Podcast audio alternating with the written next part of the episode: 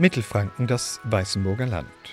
Das Jahr ist 1877. Hier zwischen Oberhochstadt und Nenzlingen im fränkischen Jura liegt die Steinerne Rinne.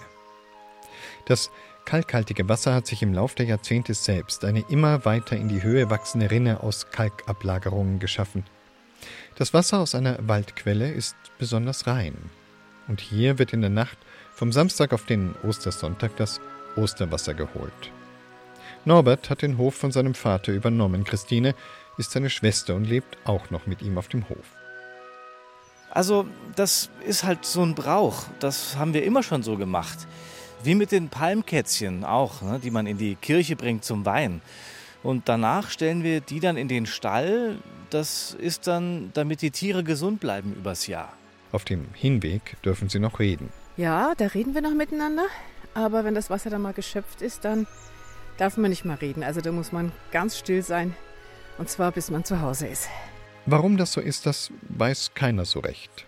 Weil es was Heiliges ist vielleicht. Auf dem Osterwasser liegt ja ein Segen. Und wenn man das nachher im Haus verspritzt, dann hilft das gegen Ungeziefer oder auch Mäuse. Und im Stall, da soll man es ja auch verspritzen. Aber reden darf man halt nicht dabei. Die beiden sind jetzt im Rohrbacher Wäldchen. Hier ist es schon noch sehr frisch in dieser frühen Osternacht. Die steinerne Rinne, an der sie entlang gehen, ist fast einen Meter hoch und darin läuft ein ganz schmales Bächlein. Aber Christine und Norbert schöpfen nicht hier unten, sie gehen durch das Wäldchen hoch bis zum Ursprung. Da nämlich kommt das Wasser unter einer Fichte hervor und sammelt sich erst in einer Mulde. Aber jetzt dürfen wir nicht mehr reden. Wenn man das Wasser trägt, dann muss man still sein. Christine und Norbert haben beide ihr Wasser geschöpft. Jetzt steigen sie durch den Wald wieder hinunter. Zum Dorf ist es ein bisschen mehr als ein Kilometer. Es dämmert. Die beiden schweigen. Norbert verspritzt das Wasser aus dem Eimer im ganzen Stall und auch auf die Kühe. Ja, und jetzt darf man wieder reden. Wenn ich das Osterwasser jetzt auf die Kühe hier gespritzt habe, dann bleiben die gesund das ganze Jahr über. So, und jetzt ist das Haus auch gesegnet. Also das Wasser ist schon ganz was Besonderes und ich wasche mir dann auch immer noch das Gesicht damit, weil es soll ja hübsch machen. Wasser bringt Segen. Es bringt vielleicht auch Schönheit und Wasser bringt Reinheit. Und wem sage ich es in diesen Tagen? Schließlich haben wir wohl alle neu gelernt, was wir eigentlich schon seit unserer Kindheit wissen. Händewaschen ist verdammt wichtig. Wasser, nicht nur Osterwasser, ist heute unser Thema im Feiertagsfeuilleton der Zeit für Bayern. Von oben oder von unten, ganz egal, woher es kommt. Aber wir werfen uns jetzt zusammen ins kalte Wasser. Wir übrigens genauso wie Sie. Für uns ist auch vieles neu, denn aufgrund der Umstände ist diese Sendung zum großen Teil im Homeoffice aufgenommen und produziert worden. Ich bin Ewald Ahrens. Schön, dass Sie bei uns sind. In diesen Krisenzeiten erleben wir noch einmal mehr, dass Wasser Leben rettet. Nicht nur zum Trinken ist es lebensnotwendig. Wasser gehört eben auch zum Waschen. Und mit Seife tötet es Viren zuverlässig ab. Schon immer hat man sich deshalb um die eigene Wasserversorgung Gedanken gemacht. Und was läge da näher, als sich einen eigenen Brunnen zu bohren? Aber wer macht sowas in Zeiten der städtischen Wasserwerke, wenn man nur den Wasserhahn aufzudrehen braucht? Und wäre das eigentlich heute auch noch illegal? Und warum redet eigentlich keiner über den Brunnen auf seinem Grundstück? Tobias Föhrenbach ist der Sache einmal nachgegangen. Er genehmigt sie. Also die Art der Nutzung ist ganz entscheidend. Er baut sie. Also hier haben wir unser größtes Bohrgerät, das ist ein RB30, mit der kann man Bohrungen bis 300 Meter machen. Und er hat einen. Da war ein Schachdeckel drauf. Keiner hat sich je gefragt, was da drin ist. Dann bin ich mit dem Fahrrad drüber gefahren, dann, dann sprang der Schachdeckel auf und da geht er tief runter. Da bin ich richtig erschrocken, ja. Und da war da unten das Wasser. Einen Brunnen, ein Lebensquell, Ort der Verheißung, Genesung, der Liebe und Fruchtbarkeit, aber auch Tor zur Unterwelt und zu verborgenen Geheimnissen. Das lässt tief blicken. Schon im Alten Testament heißt es daher ermutigend, Trinke Wasser aus deiner Zisterne und frischen Trunk aus dem eigenen Brunnen. Um nur wenig später zu warnen. Denn eine tiefe Grube ist die Buhlerin und ein enger Brunnen die Fremde. Zierbrunnen, Zisterne, Tiefbrunnen, Rammbrunnen, Quellbrunnen, Schlagbrunnen, Osterbrunnen, Funktionsbrunnen, Nutzbrunnen, Kanat, Hausbrunnen, Stufenbrunnen, Heerungsbrunnen, Zierbrunnen, Die Vielfalt an Brunnen ist erstaunlich. Genauso wie die Märchen, Mythen und Geschichten, die sich an, in und unter ihnen abspielen sollen. Noch erstaunlicher allerdings ist der Brunnen an sich, denn er scheint eine so geheimnisvolle Aura zu besitzen, dass kaum jemand über ihn sprechen möchte, der ihn besitzt. Wer einmal durch ein ganz gewöhnliches bayerisches Dorf spaziert ist und in die Vorgärten geschaut hat, wird staunen, wie viele einen eigenen Brunnen besitzen. Allgemeiner Konsens, diese zeigen sehr gerne. Über sie öffentlich sprechen eher nicht. Ja, hier haben wir jetzt eine Grundwassermessstelle. Die ist circa 10 Meter tief. Die geht jetzt bis auf den Fels, bis auf den Feuerletten. Und Wasser steht bei 2 Meter, 2,50 Meter rum. Brunnenbauer Sebastian Dippold im Landkreis Bamberg steht vor seiner frischen Bohrung. Hier wird gerade der Grundwasserspiegel kontrolliert. Also früher, als es noch keine örtliche Wasserversorgung oder einen Wasserzweckverband gab, mussten sich ja die Leute Brunnen bohren. Also wer ein Haus gebaut hat, hat erst seinen Plan genehmigt gekriegt, wenn er die Wasseranalyse von seinem Brunnen vorgelegt hat und es dann als Trinkwasser geeignet war. Davor hat er gar keinen Plan genehmigt gekriegt. Ja, der Grundwasserkörper ist als zugänglicher Grundwasserkörper unter unserer Stadt in unterschiedlichen Tiefen. Und da gibt es Möglichkeiten, das Grundwasser eben zu erschließen. Etwas, was am bekanntesten ist, ist sicherlich der Gartenbrunnen, also den Brunnen, den man in seinem Garten hat und den man für Bewässerungszwecke verwendet. Auch der Leiter des Nürnberger Umweltamtes Klaus Köppel kann sich nicht erklären, warum kaum jemand über seinen privaten Brunnen sprechen möchte. Die Frage, ob man sich einfach Zugang zum Grundwasser verschaffen darf, ist geklärt. Es steht jedem zur Verfügung, und das Entnehmen ist dann kostenlos erlaubt, wenn dieses wieder im Erdreich versickert, zum Beispiel Gießwasser. Allerdings sollte man auch darüber Bescheid wissen, welche Verantwortung man generell hat, festgehalten in der Europäischen Wassercharta aus dem Jahr 1968. Erstens. Ohne Wasser gibt es kein Leben. Wasser ist ein kostbares, für den Menschen unentbehrliches Gut. Zweitens, die Vorräte an gutem Wasser sind nicht unerschöpflich. Deshalb wird es immer dringender, sie zu erhalten, sparsam damit umzugehen und, wo immer möglich, zu vermehren. Drittens. Wasser verschmutzen heißt, den Menschen und allen Lebewesen Schaden zuzufügen. Viertens, die Qualität des Wassers muss den Anforderungen der Volksgesundheit entsprechen und die vorgesehene Nutzung gewährleisten. Sind es aber größere Mengen, die Sie brauchen, um zum Beispiel Nahrungsmittel zu produzieren, Brauereien, klassisches Beispiel früher, oder als Industriebetrieb Nutzwasser zu haben für den Produktionsprozess, für Kühlung und ähnliches mehr, da sind die Mengen natürlich ganz andere. Und das ist natürlich eine maßgebliche Beeinflussung auch des Grundwasserkörpers, den man dann betrachten muss, beachten muss und deswegen auch in den entsprechenden Genehmigungsprozess dann auch gehen muss.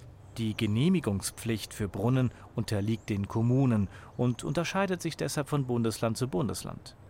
Grundsätzlich muss jedoch jeder Brunnen in Deutschland bei der zuständigen lokalen Behörde zumindest gemeldet werden, inklusive geschätzter Fördermenge.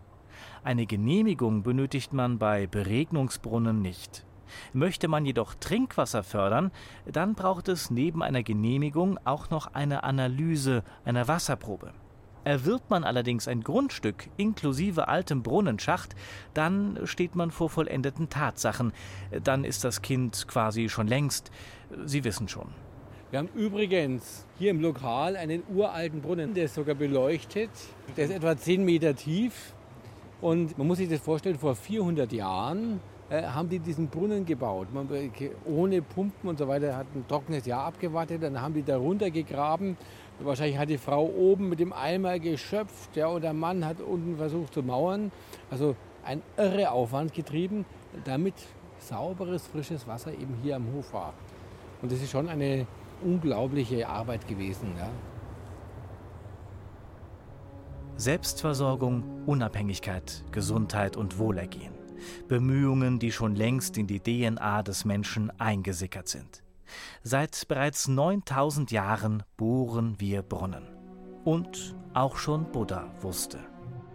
Tag und Nacht wächst der Schatz der guten Taten bei denen, welche Gärten und Haine anlegen, Brunnen und Wasserleitungen bauen. Ob Buddha dabei an Franken gedacht hat? Wahrscheinlich nicht. Er könnte aber daran gedacht haben, denn Franken ist so trocken, dass es seit fast 30 Jahren über etwas, das man als Fernleitung bezeichnen könnte, mit Wasser aus der Donau versorgt wird. Das aber nützt den fränkischen Winzern nichts. Obwohl die heißen, trockenen Sommer der letzten Jahre dem Wein an sich gut taten, macht die Wasserversorgung der Rebstöcke immer mehr Probleme. Im Hochsommer ist das Wasser trotz der Fernversorgung knapp. Und wenn man eben kein Wasser hat, dann kann nicht mal ein Wunder daraus Wein machen. Jürgen Gläser hat sich mal angesehen, wie die fränkischen Weinberge in Zukunft grün bleiben wollen. Über Wochen hinweg hatte der Main im Februar und März Hochwasser. An der Staustufe Astheim bei Volkach schossen die Wassermassen über die Sperrwehre bis zu 400 Kubikmeter pro Sekunde. Wasser im Überfluss. Wie kann man dieses Wasser speichern für den nächsten trockenen Sommer? Das ist die Frage. 6200 Hektar Rebfläche gibt es in Franken. Nicht jeder Weinberg muss auch bewässert werden, sagt Hermann Kohlesch, der Präsident der Landesanstalt für Wein- und Gartenbau LWG in Veitshöchheim bei Würzburg. Sodass wir momentan annehmen, von der sicheren Annahme ausgehen, dass wir pro Jahr 2000 Hektar bewässern müssen die Infrastruktur, das heißt Leitungen, Speicher, Zwischenspeicher, aber für die 6200 Hektar zur Verfügung stellen müssen, weil wir das alles sehr heterogen nicht absehen können. So, wenn wir das jetzt hochrechnen, dann sind es 1,3 bis 1,5 Millionen Kubikmeter, die wir durch Speicher zur Verfügung halten sollen. Für rund zehn Bewässerungsprojekte werden momentan Machbarkeitsstudien erstellt. Eine davon betrifft die sogenannte Weininsel, die Orte Sommerach und Nordheim mit zusammen 700 Hektar Rebfläche. Die Sommeracher haben seit über zehn Jahren eine Tröpfchenbewässerungsanlage. Es war die erste dieser Art in ganz Franken. Das Wasser wird im Sommer aus dem Main gepumpt. Die Nordheimer wiederum wollen an der höchsten Stelle in ihren Weinbergen einen Speichersee bauen, so groß wie zwei Fußballfelder und sechs Meter tief. Das Wasser soll im Winter aus dem Main gepumpt werden. Für die Bewässerung wollen sich beide Winzerorte nun zusammenschließen und ein Speicherbecken direkt am Main bauen, erklärt Nordheims Bürgermeister Guido Braun. Da ist also Fläche da, landwirtschaftlich genutzt könnte dann in der Winterzeit Nordheimer Speichersee mit 120.000 Kubik und ich sage jetzt mal, wenn Sommer auch nur 80.000 Kubik weiterhin Wasser speichern könnte, wenn man im Sommer darauf zurückgreift, könnte man das dann auch hochpumpen und die Weinberge werden bestens versorgt und zukunftsmäßig gut aufgestellt. Auch die Winzer in Eschandorf wollen im Winter Wasser aus dem Main pumpen und speichern. Die Steillage Eschandorfer Lump beginnt direkt hinter den Häusern. Mit bis zu 50 Grad Hangneigung erstrecken sich die Weinberge hinauf zur Vogelsburg mit einem Höhenunterschied von 100 Metern. Das ist eine der Herausforderungen, sagt der Winzer Daniel Sauer. Zum Bewässern muss das Wasser ja diese 100 Höhenmeter nach oben und dann von oben wieder vernünftig verteilt werden. Also es wird wohl kein Riesenbecken geben, sondern so wie es momentan ausschaut, wird es über die Lage, wenn das kommen sollte, über die Lage verteilt verschiedene kleinere Becken geben, die dann aber auch zum Teil untereinander vernetzt werden. Bei der LWG in Veitshöchheim erforscht Daniel Hessdörfer, wie diese Bewässerungsprojekte technisch realisiert werden. Er setzt schon heute dafür Drohnen ein, mit denen aus der Luft der Wasserbedarf im Weinberg ermittelt wird. Alles soll künftig vollautomatisch laufen. Der Winzer macht mit den Daten eigentlich relativ wenig, denn diese Daten, die gehen in die Bewässerungssteuerung ein.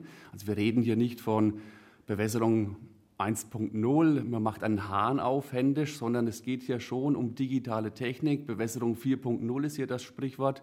Und letztendlich gehen diese Daten digital in einen Bewässerungscomputer ein und der entscheidet letztendlich, ob das Ventil aufgemacht werden muss oder nicht. Das wohl kühnste Projekt ist derzeit in Iphofen am Steigerwaldrand geplant. Im 12 Kilometer entfernten Kitzingen soll im Winter Wasser aus dem Main gepumpt werden.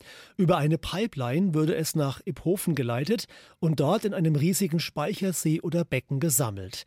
Zwei weitere Pipelines sollen von dort am Steigerwald entlang führen, eine Richtung Kastell, die andere Richtung Süden ins sogenannte Weinparadies. Geschätzte Gesamtkosten 25 Millionen Euro. Iphofen hätte für LWG-Präsident Kolesch Signalwirkung. Was uns wichtig ist, wie damals bei der Flurbereinigung auch, wir brauchen die ersten Projekte, dass die Leute und die Winzer auch sehen, es funktioniert. Ja? Das heißt, dieses, diese Phase wird sich nicht jetzt in fünf Jahren lösen lassen, dass wir in fünf Jahren jetzt das Speichervolumen von 2000 Hektar haben oder Wasser überall haben, sondern das wird ein langfristiger Prozess. Die kommunalen Entscheidungsfindungen sind schwierig. Wer finanziert Co? Wie mache ich das heute? Mit, auch mit modernen Crowdfunding, Finanzierungsmöglichkeiten und so weiter und so fort. Das wird lange dauern, aber wir müssen jetzt mal anfangen. Natürlich ist die entscheidende Frage, wie all diese Bewässerungsprojekte finanziert werden. Die Winzer werden je Hektar Rebfläche einen Eigenanteil haben, sagt Nordheims Bürgermeister Guido Braun. Wird eine Herausforderung werden, wie bei der Flurbereinigung ja auch. Nordheim war ja nicht gleich 1960 bei den Flurbereinigungsmaßnahmen dabei. Aber diesmal beim Wasserprojekt hoffe ich, dass Nordheim bei den Vorreitern dabei ist. Und da muss man halt mal den sauren Apfel beißen, auch als Winzer. Ja. Allerdings, auch das ist allen Beteiligten klar, wird der Löwenanteil der Kosten vom Freistaat Bayern kommen müssen. So wie schon früher bei der Flurbereinigung und später bei der Dorferneuerung. Und ich bin auch der Meinung, dass wir nicht diesen Weinbau heute hätten, hätten wir diese Phase nicht gehabt. Aber es konnte die Weinwirtschaft allein der Winzer nicht stemmen. Daniel Sauer, der Winzer aus Eschondorf, hat dazu einen klaren Standpunkt. Muss ich das so vorstellen wie eine langfristige Finanzierung in der Firma? Der Staat schießt vor, unterstützt die Winzer, kriegt aber im Gegenzug über die nächsten Jahre dann wieder vernünftig Steuergelder, weil der Ertrag gesichert ist, die Qualität gesichert ist. Also ist es zum Endeffekt eine Win-Win-Situation für beide. Wasser für die Weinberge in Franken. In Zeiten des spürbaren Klimawandels wird das die große Aufgabe der nächsten zwei Jahrzehnte sein. Um Wasser geht es heute in unserem Feiertagsfeuilleton in der Zeit für Bayern. Wasser kann Leben retten, aber Wasser kann nun auch töten. Wieso ein Mann, der ein kleines Mädchen vor dem Ertrinken gerettet hat, seine Lebensrettermedaille wieder zurückgibt, das hat Tanja Palamkote in Erfahrung gebracht. Es ist eine nachdenkliche Geschichte geworden darüber, mit welch unterschiedlichem Maß wir doch immer wieder messen.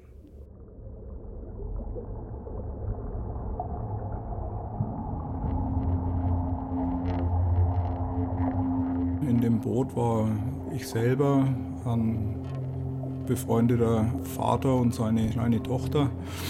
Und äh, wir sind dann in turbulentes Wasser gekommen und sind gekentert. Und waren alle drei im Wasser, das Boot war gekentert. Und wir haben natürlich versucht, das Boot wieder aufzurichten dann, was nicht möglich war aus dem Wasser. Und das Wasser war also sehr, sehr kalt. Das war also ähm, unter 8 Grad. Ich habe dann aufgegeben, das Boot zu drehen und wir haben also versucht, ans Ufer zu kommen. Und ich habe die Tochter dann praktisch mit Mühe und Not ans Ufer gebracht und er selber ist in die andere Richtung, Richtung äh, Ufer geschwommen und ist dabei ertrunken dann. Also er hat es nicht überlebt. Ein gutes Jahr später kam dann Post äh, von der Bayerischen Staatskanzlei ähm, wegen der Übergabe einer Rettungsmedaille. Äh, dann bin ich halt nach äh, Erlangen aufs Landratsamt und habe die, die Medaille übernommen. Für die Flüchtlinge und Migranten an Bord ist das nicht angenehm. Wir haben eigentlich Platz für 550 Menschen. Ein Spaziergang über den Strand von Assos an der türkischen Riviera ist beklemmend. Alle paar Meter stolpert man über angeschwemmte Rettungswesten. Dazwischen liegen Babywindeln. Verlockend für sie ist die kurze Fluchtroute. Das Meer zwischen Äthiopien und dem Jemen ist an der schmalsten Stelle nur 20 Kilometer breit. Lange Zeit später ist mir dann mit dieser ganzen Flüchtlingsthematik, mit diesen Bildern, die dann auch durch die Medien gegangen sind, mit den ertrinkenden Menschen im Mittelmeer und so weiter, ist mir das äh, Thema wieder, wieder in den Kopf gekommen und ich habe gesagt, jetzt, diese Medaille ist bei mir falsch, ich will die jetzt loswerden, ich will die wieder zurückgeben. Dann habe ich gesagt, so, jetzt gebe ich es zurück. Sehr geehrter Herr Müller, vielen Dank für Ihr Schreiben. Die bayerische Staatsregierung teilt ihre Besorgnis über die aktuelle Situation im Mittelmeer. Die Rettung von Menschen in Not, auch in Seenot, ist ein Gebot von Humanität und Menschlichkeit. Ich stimme Ihnen zu, dass Flucht und Migration über das Mittelmeer Symptome tiefer liegender Entwicklungen wirtschaftlicher, umweltpolitischer, gesellschaftlicher und demografischer Natur in den Herkunftsstaaten darstellen. Aus meiner Sicht sollten wir. Für mich ist eigentlich der, der springende Punkt, dass äh, wir an den Fluchtursachen ja durchaus beteiligt sind. Ich sehe unser Lebensstandard, unseren Wohlstand, den wir haben auf, äh, in, in, in Europa, speziell auch in Deutschland, der profitiert sehr stark und nimmt sich von dem Ressourcenpool, den wir auf dem Planeten haben, einfach einen, einen, einen Anteil, der uns gar nicht zusteht. Wir beuten diese Menschen aus und wenn diese Menschen dann in Not geraten und, äh, äh, sage ich mal, auch nur ein Stück von unserem Wohlstand haben wollen, dann äh, schieben wir die äh, weg von uns und sagen, nein, ihr habt kein Recht, äh, das zu fordern. Das ist für mich so ein, so ein Widerspruch.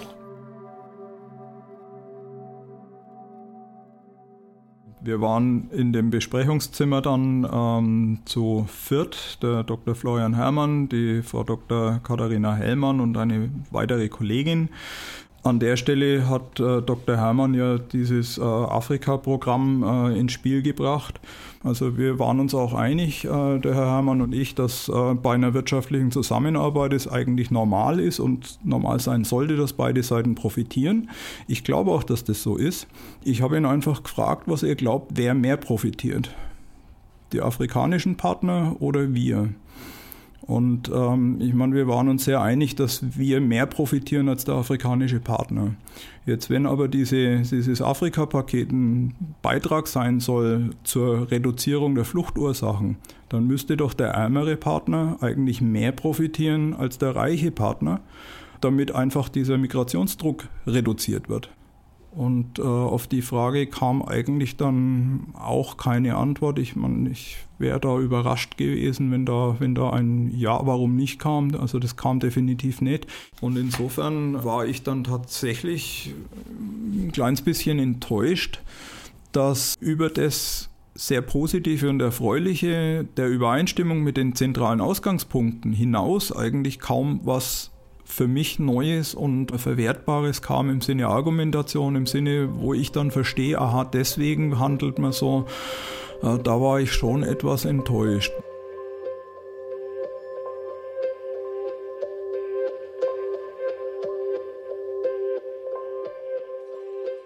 Als die Zeit dann zu Ende war, hat Florian Herrmann die Medaille und, und diese Urkunde in die Hand genommen und hat gesagt, also ich glaube nicht, dass ich sie überzeugen konnte, die Auszeichnung zu behalten. Äh, ich werde sie aber nicht zurücknehmen, sondern ich nehme sie in Verwahrung ähm, für den Fall, dass wir sie überzeugen können, sie doch wieder anzunehmen. Meine Antwort darauf war, um die Auszeichnung wieder annehmen zu können oder um das überhaupt in Erwägung zu ziehen auf die von mir aufgebrachten Fragen, eigentlich ein paar ganz konkrete Antworten bräuchte. Und so sind wir dann auseinandergegangen. Obwohl die Schwimmbäder ja gerade alle geschlossen sind, das Mittelmeer ist es nicht. Die eine große Krise macht es uns gerade schwer zu sehen, dass die anderen Krisen nicht einfach verschwunden sind. An Ostern feiern wir übrigens, man vergisst das ja manchmal, die Auferstehung eines Flüchtlingskindes. Mütter, Väter, Töchter und Söhne, die im Schlauchboot übers Meer geflohen sind, die kommen oft mit einem Trauma und panischer Angst vor Wasser zu uns. Der ökumenische Flüchtlingsverein KOM im mittelfränkischen Hersbruck will besonders traumatisierten Frauen helfen. Sozialpädagogin Marianne Ehrmann geht regelmäßig mit einem von ihnen in die Hersbrucker Therme. Dort versucht sie ihnen die Angst vor dem Wasser zu nehmen. Tanja Oppelt ist mitgegangen. Marianne Ermann steht mit Bartul, 32 Jahre alt, im hüfttiefen Wasser. Die Sozialpädagogin hat die Syrerin fest an der Hand und geht mit ihr langsam durchs Nichtschwimmerbecken. Bartul soll sich langsam ans Wasser gewöhnen. Und nebenbei gibt es eine kleine Deutschstunde. Schau mal, und beim nächsten Tanzen, dann kannst du auch Deutsch vorwärts, rückwärts, zur Seite, Und zur anderen Seite. Andere Seite. Ja. Machen wir zusammen weiter? Ja. Okay. Marianne Ermann gibt den Frauen keinen klassischen Schwimmunterricht. Sie spricht stattdessen von Wassergewöhnung.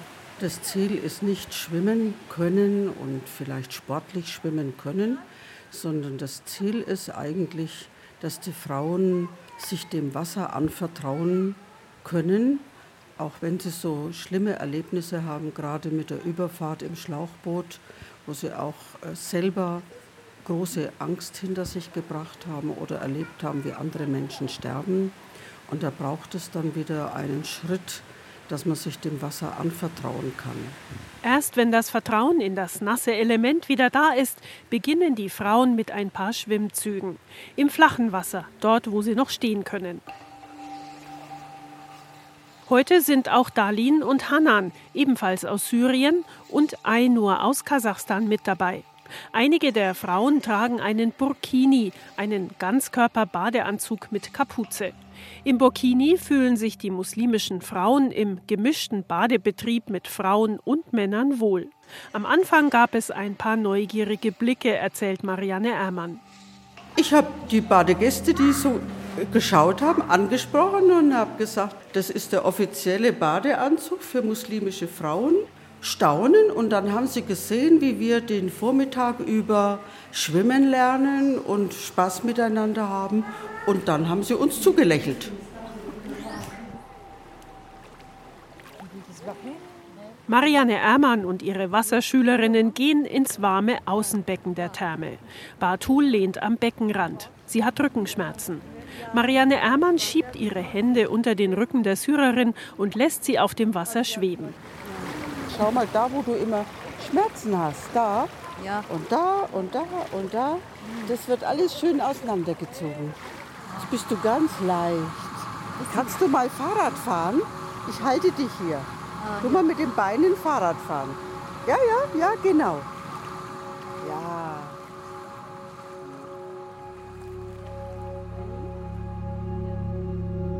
Die 32-jährige Batul kommt aus Aleppo. 2015 flüchteten sie und ihr Mann mit ihren drei Töchtern nach Deutschland. Bei Syriakrieg und keine Schule für die Kinder und keine Essen, keine Trinken, schlafen nicht gut für die Bombe und immer kommen Flugzeug, ich alle äh, Angst, Familie. Batuls Angst um ihre Familie wird auf schreckliche Weise Wirklichkeit. Ihre zweitälteste Tochter stirbt mit fünf Jahren im Bombenhagel von Aleppo. Die Familie beschließt zu fliehen. Sie schlagen sich in die Türkei durch. Aber auch dort gibt es keine Zukunftsperspektive. Die Kinder können nicht in die Schule gehen. Die fünfköpfige Familie ergattert Plätze auf einem Schiff nach Griechenland. In der Nacht warten, warten äh, für die Chef. Um, äh, 5 Uhr, 5 Uhr früh, ja, früh. Und äh, alle sagen, Chef, alle, alle Leute im Boot, alle Leute im Boot. Ich, alle im Boot und Angst eine Stunde. Batul hat ihre erste Begegnung mit dem Meer in einem überfüllten Flüchtlingsboot. Das Boot bringt sie und ihre Familie in ein Lager auf einer griechischen Insel. Dort wollen sie nicht bleiben. Einen Monat lang ist die Familie zu Fuß unterwegs nach Deutschland. In einem kleinen Dorf im Nürnberger Land ist die Flucht zu Ende. Bartul widmet sich zu Hause den inzwischen fünf Töchtern. Ihr Mann hat Arbeit in einem Imbiss gefunden. Beim Ökumenischen Flüchtlingsverein in Hersbruck hört Bartul von den Schwimm- und Wassergewöhnungskursen von Marianne Ermann. Immer bleibe zu Hause. Meine Kinder, ich gehe Schule und ich gehe durch Kurs und zu Hause zurück. Immer denken für die Syrien, für die, meine Tochter, für die, was ist los in Syrien. Bisschen lernen, schwimmen und äh, auch für die Korbe, bisschen Probleme, Rücken und so. Auch Sport für die Korbe und gesund auch. Ein paar Schwimmzüge schafft sie schon alleine. Und Bartul will, dass ihre Kinder auch unbedingt schwimmen lernen. Die größeren Töchter haben schon Schwimmunterricht. Und auf deren Mutter wartet heute noch eine besondere Mutprobe. Marianne Ermann will mit der 32-Jährigen ins Schwimmerbecken. Dort stehen sie anfangs bis zum Bauch im Wasser. Marianne Ermann und Bartul laufen, bis ihnen das Wasser bis zum Hals steht. Wir lassen das Wasser bis hierher und nicht ah. weiter. Ja, bis zum Hals. Ja. Oh, meine Herz. so, jetzt gehen wir wieder zurück. Ja. Mutprobe bestanden. Das Wasser verliert für Bartul immer mehr seinen Schrecken. Und Marianne Ermann freut sich, dass die seelischen Wunden der Frauen und ihrer Kinder heilen. Wenn Sie jetzt bei mir im Schwimmbad sind und sehen, dass Ihr Kind, um das Sie so viel Angst hatten, einfach reinspringt und lustig wieder hochkommt, dann öffnet das eigentlich die Seele der Frau. Bayern boomt und ist attraktiv, sogar weltweit. Es gibt da zum Beispiel Flussbewohner, die aus Amerika nach Bayern kommen. Nicht zum Urlaub, sondern dauerhaft. Tobias Föhrenbach hat die Spur des amerikanischen Signalkrebses verfolgt. Das ist eine besondere Migrationsgeschichte.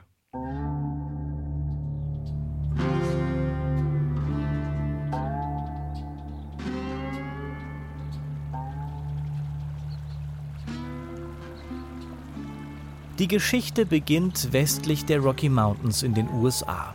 Hier in den Flüssen und Seen von Idaho und Montana hat der nordamerikanische Signalkrebs seine Heimat.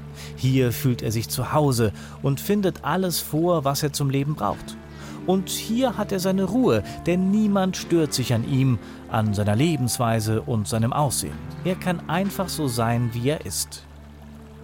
Ja, wir sehen hier den Signalkrebs. Der Signalkrebs heißt so, weil er wirklich diese schönen farbigen Scherenunterseiten hat mit diesem Orange und Blau.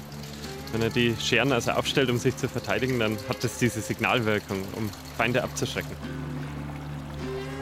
Doch mit der idyllischen Ruhe ist es eines Tages vorbei, denn er muss weg, unfreiwillig.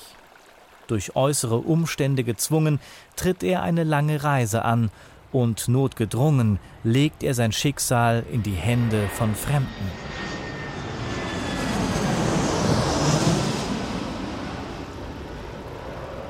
Ja, der wurde absichtlich eingeführt und zwar nach Schweden, weil in Schweden ja zum Mitsommerfestival immer das Krebsessen sehr populär ist und von dort aus ist er immer weiter verbreitet worden. Dort empfängt man ihn mit großem Tamtam, begegnet ihm zunächst überaus wohlwollend, man macht Versprechungen, lädt ihn ein zu bleiben und schafft kleine Refugien, in denen er erst einmal ankommen soll. Das Erste, was ihn irritiert, ist die Änderung seines Namens. Ganz beiläufig passiert das. Zwar ist er immer noch der nordamerikanische Signalkrebs, aber er wird darüber hinaus fortan als neobiotisches Tier bezeichnet, als sogenanntes Neozon. Und auch seine Art wird neu klassifiziert. Er gilt nun als invasiv, gebietsfremd Außer ihm stört sich niemand so richtig daran, denn der Signalkrebs überzeugt durch seine Vorzüge. Er schmeckt einfach zu gut. Also ich weiß, dass sie sehr schmackhaft sein sollen, aber ich könnte es mir jetzt nicht vorstellen. Als Biologe und als Naturschützer hat man sich doch mit den Tieren angefreundet. Doch die Zeit heilt nicht alle Wunden. Die anfängliche Euphorie schwindet. Zu groß sitzt der neuerliche Kulturschock. Immer mehr Neuankömmlinge seiner Art gilt es an gleicher Stelle unterzubringen. Der Wasserraum wird enger. Die Routen führen von Nord nach Süd. Und so kommt der Anfang der 2000er Jahre auch nach Bayern. Zunächst nur nach Oberfranken, später dann wird er überall im Freistaat vermehrt wahrgenommen. So, und da haben wir unsere Freunde.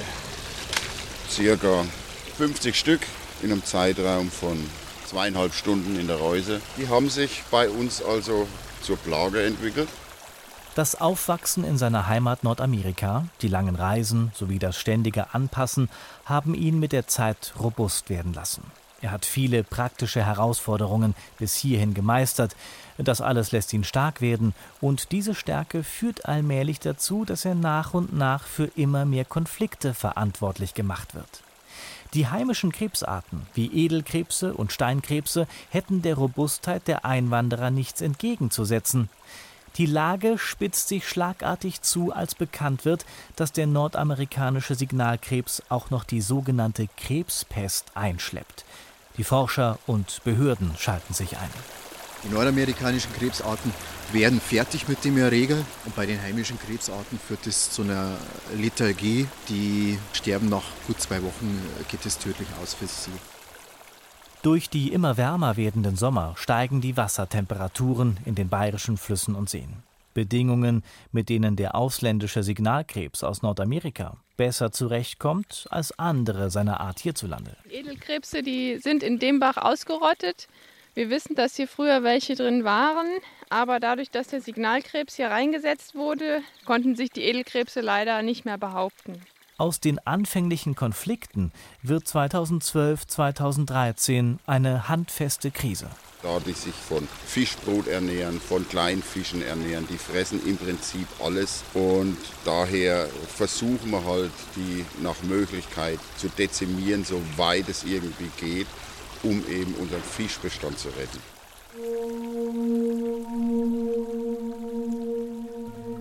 Während sich die Refugien der nordamerikanischen Neuankömmlinge immer weiter vergrößern, verkleinern sich die der anderen heimischen Arten. Fortan wird über Maßnahmen diskutiert, wie die mittlerweile ungebetenen Gäste daran gehindert werden können, unkontrolliert einzuwandern und sich flächenmäßig weiter auszubreiten. Es gibt zurzeit äh, Untersuchungen, die sich mal damit auseinandersetzen, wie kann man fischpassierbare Aufstiegsanlagen machen, die aber für Krebse unpassierbar sind wir haben ja ein bisschen das Dilemma, dass wir unsere Fließgewässer für die Fische wieder durchgängig machen wollen. Wir aber dann auch schauen müssen, wo haben wir in den Oberläufen Reliktbestände beim Edelkrebs und beim Steinkrebs mit. Da wollen wir natürlich nicht, dass aus den Unterläufen die nordamerikanischen Krebsarten mit einwandern. Doch während der eine Teil versucht, den invasiven Neozon-Signalkrebs auf Abstand zu halten, mehrt sich allmählich auch der Teil der Bevölkerung, der versucht, aus der Situation das Beste zu machen und sich mit den einheimisch gewordenen Fremden zu arrangieren. Er ist wirklich auch eine Delikatesse. Man kann eben kochen nachher in einem Wurzelsud.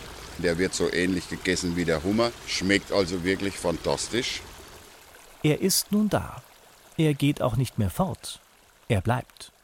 Für die Behörden geht es nun darum, immer mehr in die Vermittlerrolle zu treten und realistische Sichtweisen beider Welten zu formulieren. Und es geht in naher Zukunft auch darum, wie zwischen Herkunftsland und Aufnahmeland eine stabile Beziehung geschaffen werden kann.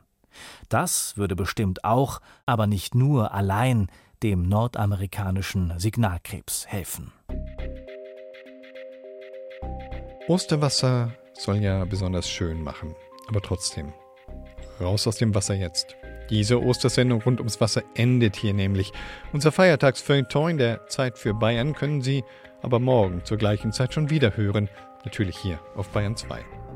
Dann geht es um Geheimnisse aller Art oder Sie suchen sich in der ARD Audiothek jederzeit einen Zeit für Bayern Podcast aus, der Ihnen gefällt. Einen friedvollen Ostersonntag wünscht Ihnen Ebert Ahrens.